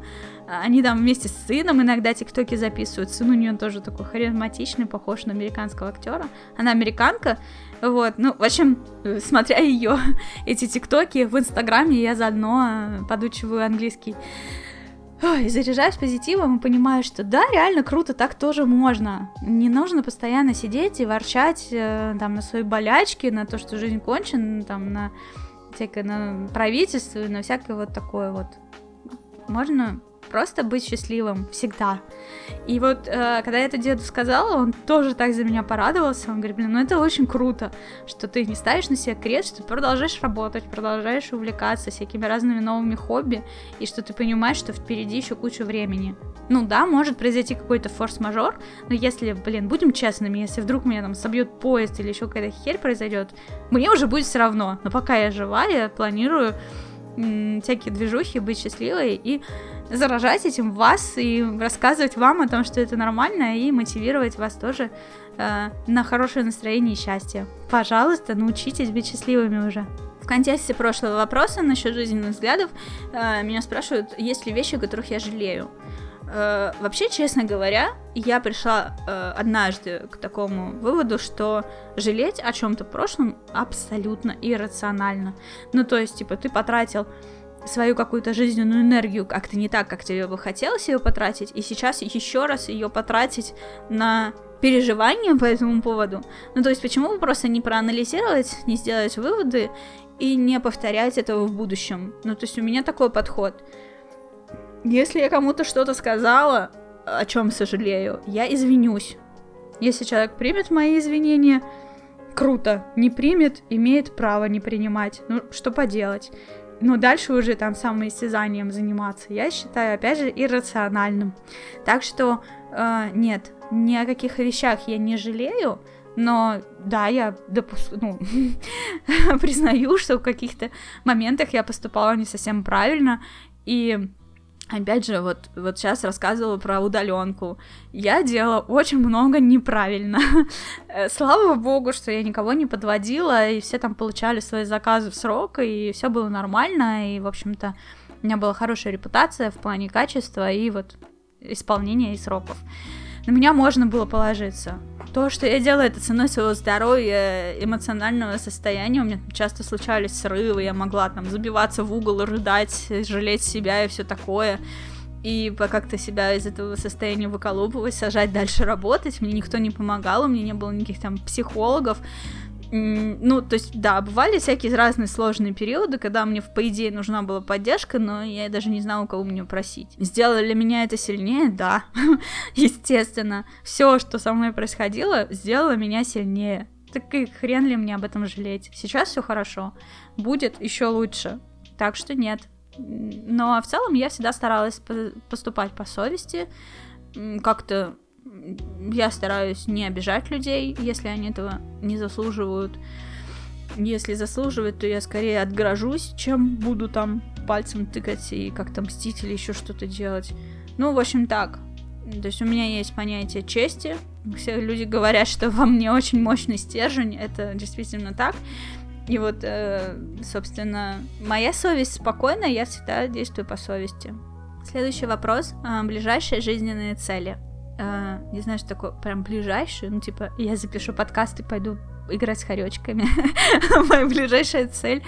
Э, но если мыслить, например, э, на год вперед, то моя цель на этот год э, у меня появилась возможность полностью абсолютно совсем закрыть все свои кредиты. И я сейчас э, собралась силами и делаю все для того, чтобы к лету их закрыть. Ну или максимум к концу июня. Вот, соответственно, это первый шаг. Э, следующий шаг будет накопление. То есть я начну наконец-то с каждой зарплаты там какой-то процент откладывать. Э, плюс я планирую откладывать весь доход с Патреона. И весь доход с Патреона пойдет, э, ну то есть часть пойдет на оплату, как обычно, подписок, да, то, что Adobe я оплачиваю, Photoshop и Premiere для монтажа. Да, я монтирую подкасты в премьере, для кого это открытие. Мне нравится. И, в общем, э, оплачиваю Adobe, оплачиваю SoundCloud, чтобы на SoundCloud выкладывать э, хост... на хостинг э, подкасты для того, чтобы они разлетались в Apple подкаст, Google подкаст, в Яндекс Музыку и так далее, в Deezer. Вот, то есть вот это все я оплачиваю, все свои необходимые для подкастинга подписки, а все оставшееся я буду откладывать на путешествие потому что я надеюсь, что все-таки пандемия закончится, э, границы откроются, и я смогу путешествовать и смогу рассказывать об этом в своих подкастах, в своем блоге в Патреоне, делать контент более интересным, чем я делаю сейчас, не выходя из дома. И я хочу к тому моменту, когда границы откроются, быть финансово готовой. Сейчас я абсолютно не готова. У меня нет ни одного рубля отложенного на путешествие. Вот. И э, параллельно с этим зарплаты я буду тоже откладывать и на путешествие часть, и на подушку безопасности на случай, если что-то произойдет, не дай бог, чтобы у меня был какой-то запас бабла. Вот. То есть вот такой план. К 36 годикам Яна задумалась о своих финансах, вау. Э, давно, конечно, я к этому стремлюсь, но не, не особенно настойчиво. По пути, в попытках закрывать кредиты, я постоянно совершаю какие-то крупные покупки. Я купила там эту кофемашину Неспрессо, я купила планшет, там еще другой планшет.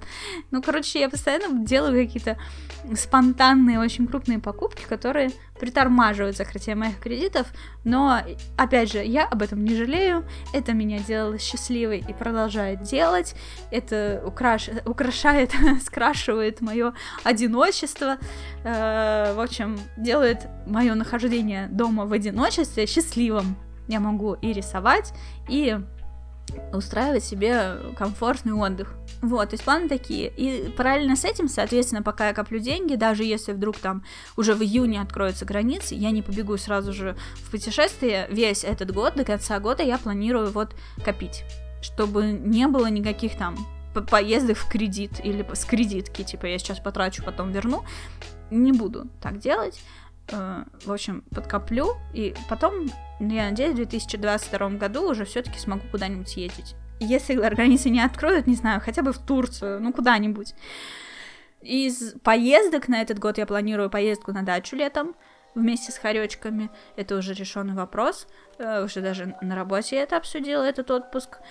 То есть вот съезжу, отдохну, воздухом подышу, покормлю комариков и, собственно, на этом остановлюсь. Никакого моря в этом году я не планирую. Я считаю, что это такой такая важная передышка, нужно остановиться и очень мощно подкопить денег, раз появилась такая возможность сейчас. Ну, то есть это важнее. Опять же, у меня впереди еще две жизни, которых я успею, ну, путешествоваться вдоволь, от души. И я не переживаю совершенно. Год или, может быть, даже два я могу никуда не ездить. Никто от этого не пострадает, только выигрыш будут. Я, я буду в выигрыше.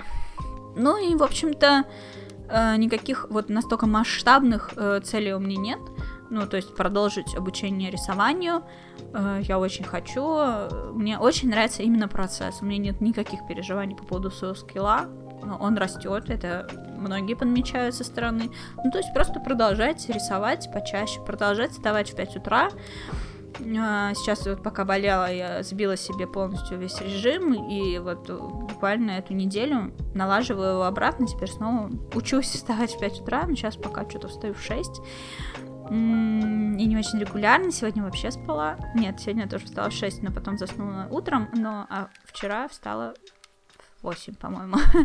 в общем, вот как-то так, непонятно. А, но буду... Завтрашнего дня я точно буду вставать в 5. А, что еще, что еще? Грандиозный план дохудеть к лету. У меня есть э, одежда, которая будет очень круто на мне смотреться, если я буду весить примерно 57 килограмм. Вот она летняя, соответственно, мне бы очень хотелось это сделать меня счастливее, если я к лету все-таки похудею. А, пока вроде успеваю, шансы есть, питание я себе наладила. Кстати, о питании тоже cool story. Буквально позавчера я полезла смотреть что-то про калорийность продуктов. А, мне было интересно, на самом деле, ну, то есть многие говорят, что когда ты худеешь, лучше не есть картошку. И я решила почитать, правда ли это. Все это фигня. Можно есть картошку, просто не нужно есть ее слишком много. Вот. И, в общем, я полезла, читала это, и в какой-то статье э, наткнулась на такую фразу, словосочетание «скрытые калории». Я ее как-то, ну, типа, она у меня промелькнула в глазах, и все. Я прочитала про эту картошку, поняла, что да. Мне бы очень захотелось купить себе молоденькой картошечки и с, в пароварке ее приготовить вот прям в, в мундире. Заказала себе эту картошечку, в общем, в лавке. Сижу, работаю дальше. М-м, проходит часа два, и у меня в памяти всплывает эта история «Скрытые калории». И я такая думаю, а что это такое вообще? В смысле скрытые? Ну, то есть мое воображение нарисовало, будто бы какой-то продукт. типа ты смотришь на упаковке, написано там 200 килокалорий на 100 грамм. И потом ты такой его употребляешь, а там оказывается не только эти 200 килокалорий, которые указаны, а еще есть какие-то скрытые калории, о которых на пачке ничего не написано.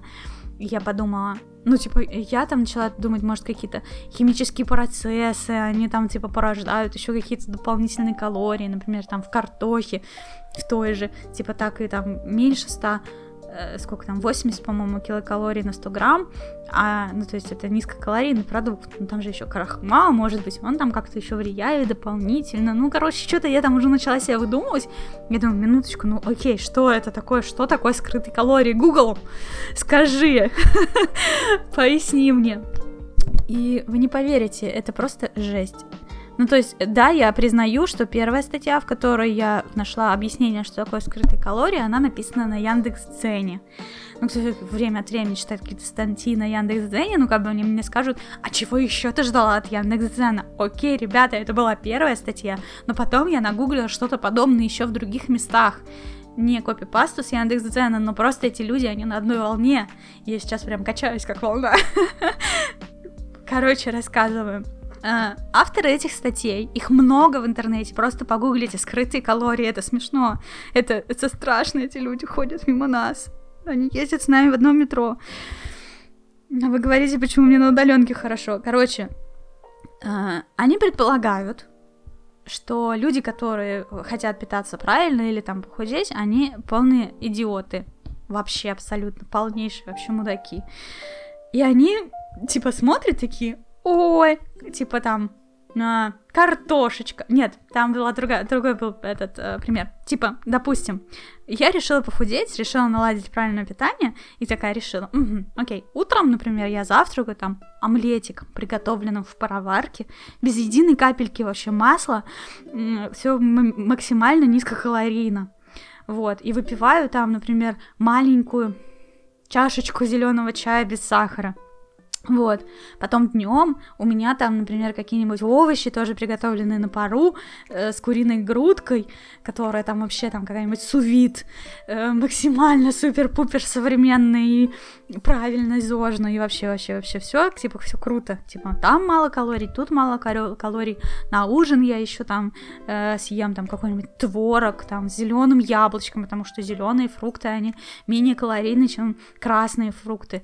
В общем, короче, типа я все сделаю правильно, это все так низкокалорийно, и все эти э, калории, получается, по их логике, они как бы не скрытые. Мне все понятно, это все низкокалорийно.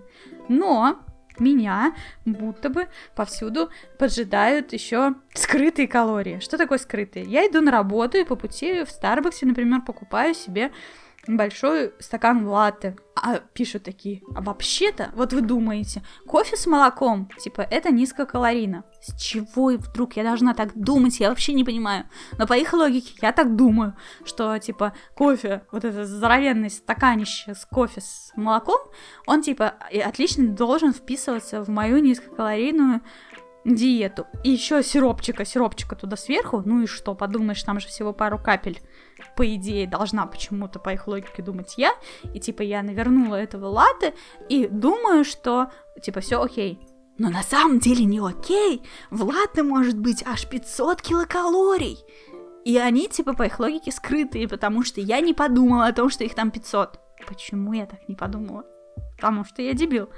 А потом я прихожу на работу, и между обедом и ужином у меня просыпается аппетит, и я выпиваю чашечку чаю с конфеткой. И я думаю, ну, как бы, я же просто чай попила. Ну, типа, почему-то я думаю, что конфетки там не было. И если я так думаю, значит, типа, эти калории тоже скрытые. Вы понимаете логику?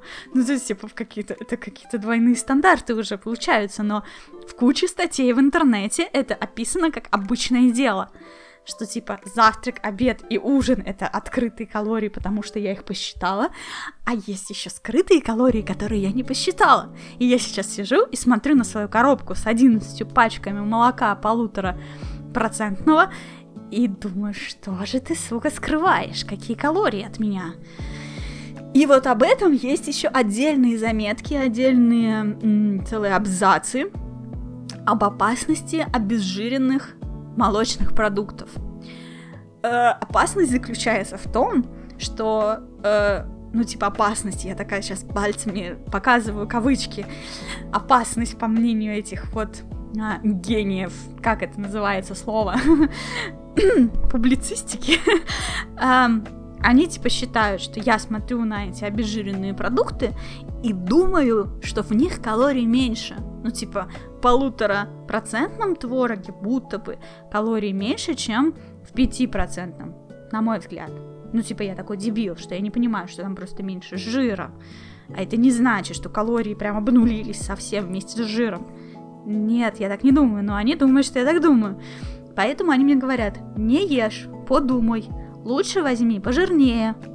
Так ты хотя бы подумаешь о том, что там калорий много и не будешь слишком много жрать понятно, да? То есть я опять сейчас смотрю на свое полуторапроцентное молоко и думаю, ах ты, сука, вообще просто на каждом шагу меня подставить пытаешься. Мало того, что в тебе в принципе есть скрытые калории, потому что ты молочка, потому что они считают, что раз ты молоко, то я думаю, что в тебе мало калорий, а значит буду пить тебя литрами. Так еще и полтора процента жира всего, а значит я, наверное, думаю, что в нем совсем нет калорий, они там есть, и это вообще просто на каждом шагу подвох то, что мне, в принципе, на вкус в какой-то момент стало нравиться вот это обезжиренное молоко, ну, то есть, когда я купила себе кофеварку Неспрессо, я поняла, что мне не очень нравится вот это, ну, более жирное молоко, оно лучше взбивается, и казалось мне сначала, что так даже лучше для латте, что будет пена более такая пенистая.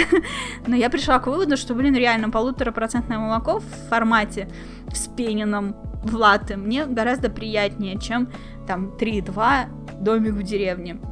Я стала вот это обезжиренное покупать сразу кучей, потому что я увидела, что в перекрестке можно купить сразу коробку 12 пачек. Ну, то есть скажите мне еще там два года назад, что я буду пить полуторапроцентное молоко, я бы рассмеялась в лицо.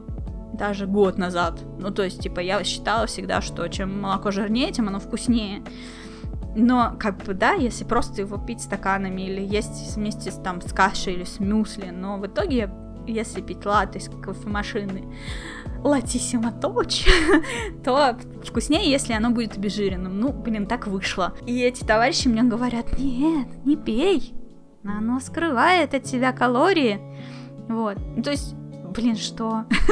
Я до сих пор отхожу от этого. Ну, то есть, столько людей только людей идиотов и не парятся о том, что их за идиотов считают или что, как это вообще происходит, почему в интернете так много этих и скрытых калорий, и не ешьте обезжиренные. И я вспомнила, что моя тренер по плаванию, она мне тоже говорила, что лучше брать там 3,2 и выше, чем обезжиренное, но она не обосновывала это почему.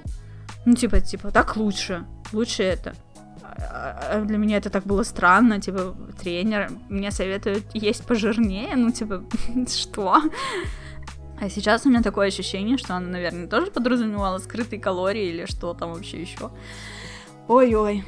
Ну, еще там упоминалось, что иногда бывает, ну, в паре статей более менее направленных на совсем безмозглых людей, на тех, кто умеет заметить цифру с калориями на упаковке и сделать там самостоятельные выводы. В других э, статьях, ну, как бы еще писали, что обезжиренные э, молочные продукты, они, типа, у них э, практически нет вкуса, ну, логично, потому что с жиром вкуса больше. И типа поэтому туда пихают всякие подсластители или там еще какие-нибудь усилители вкуса или еще что-то. Но опять же, ребята, ну я могу прочитать информацию на упаковке. Если там написано там все пестрит этими Е100 там хрен знает что, то, ну, наверное, я решу, что я возьму что-нибудь другое. Почему они не дают мне быть самостоятельным? То да, предупредите меня вот так. Они в смысле, у, скрытая, лучше вообще не жри, даже не думай, почему нет. Смешно. Вот, да, да, я наладила питание и к лету худею. Пожелайте мне удачи. И тут я подхожу к концу подкаста. Он у меня что-то получился прям длинный. Я уже даже потихонечку начинаю уставать болтать. Вот, и, собственно, тут вопрос в тему, э, как ты готовишься к подкастам? Э, да, это, наверное, интересно. Во-первых, каждому подкасту, кроме самого нулевого, я пишу план. Всегда. Э, и гостю его высылаю. Э, первое время я это не делала, а сейчас всегда высылаю план, чтобы человек посмотрел, примерно подумал ответы и, может быть, если захочет, что-то добавил или убрал.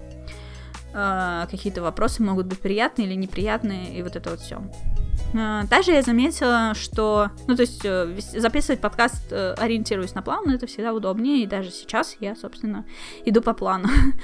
И прямо-прямо-прямо перед подкастом я заметила, что если, например, я целый день молчала и вдруг начинаю записывать подкаст, то потом мне тяжело, я начинаю терять голос, мне все время хочется прокашливаться. И я заметила еще, переслушивая свои подкасты некоторые, что у меня как-то голос, что ли, приятнее к концу. Ну, типа, я разговорилась, видимо, и какой-то другой тембр, что ли, не знаю.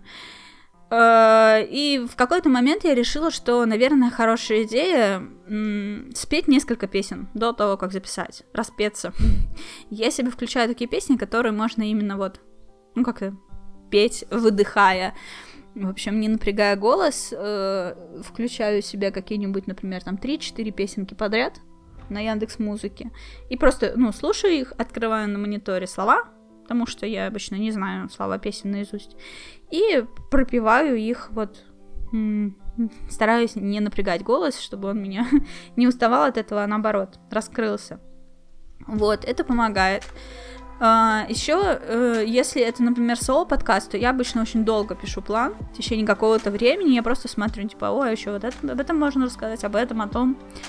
Конечно, было бы проще, если бы вы мне побольше вопросов задавали. так что, если вы хотите о чем-то конкретно послушать, то не стесняйтесь, подкидывайте мне тем. Но иначе я сама отслеживаю. Там годовщина того, всего, третьего, десятого, я что об этом думаю, смотрю, что обсуждают в Твиттере. То есть мне интересно там какие-то срачи обсуждать, или новости, или еще что-то такое. Но бывают какие-то темы, ну, типа там годовщина свеча, которые меня провоцируют на какие-то интересные воспоминания или ассоци... ассоциации. вот. А, с удовольствием могу об этом посидеть в гордом одиночестве, поболтать с микрофоном, чтобы вы потом слушали. Как-то так. Ну и, собственно, все, наверное. То есть никакой другой подготовки нет. Когда мы созваниваемся с гостем, мы практически сразу начинаем писать подкаст. Очень редко бывает, что сначала я болтаю, потому что, как вы знаете, подкасты у меня длинные, обычно это 2-3 часа. И если еще до этого с какое-то время болтать, то можно очень сильно устать. Но могу сказать, что соло-подкасты записывать сложнее именно в физическом плане, потому что вот я сейчас э, разговариваю много, и ну, я довольно сильно устала уже с непривычки, может быть, если бы я такие подкасты прям каждую неделю записывала по два часа, то, наверное, я бы уже привыкла. Но когда ты записываешь гостем, то часто бывает такое, что просто слушаешь, сидишь и молчишь, и поэтому не устаешь так сильно. Устаешь сидеть, но не говорить. Еще меня просили рассказать про итоги прошлого года, Честно говоря, я очень подробно писала об этом в декабре у себя в Патреоне. Серьезно, ну, не хочется повторяться, там прям много. Я э, вспомнила все, что там произошло впервые в моей жизни за год, и или там супер какого-то интересного. Э, каждый день по одному итогу я выкатывала в течение, по-моему, 22 дней, что ли, или 20. В общем, если вам интересно, подписывайтесь на мой Patreon. В декабре э, эти все записи, как бы они все там остались, все это можно почитать. Ну и напоследок э, я хочу, конечно, поблагодарить тех, кто в Патреоне меня поддерживает. Эти замечательные, прекрасные люди. Кто-то отписывался, кто-то подписывался недавно, и э, здесь немножечко изменился интерфейс э, мониторинга всех этих подписок, поэтому э, я подумала, что я лучше кого-то назову лишнего, чем не поблагодарю кого-то, кто, например, в январе подписался, а потом в феврале отписался, и сейчас, то есть его, типа, в моем плане нет, за конкретно вот этот текущий месяц, март, но так как этот человек меня поддерживал даже тогда, когда я не записывала подкасты, мне бы хотелось очень поблагодарить. В общем, я открыла всех, э, кто подписывался на 3 доллара и выше за последние вот месяцы, и э, кто-то из них уже отписался, но, может быть, захочет вернуться, кто знает, может, это просто взял паузу, но это не значит, что этому человеку неблагодарна.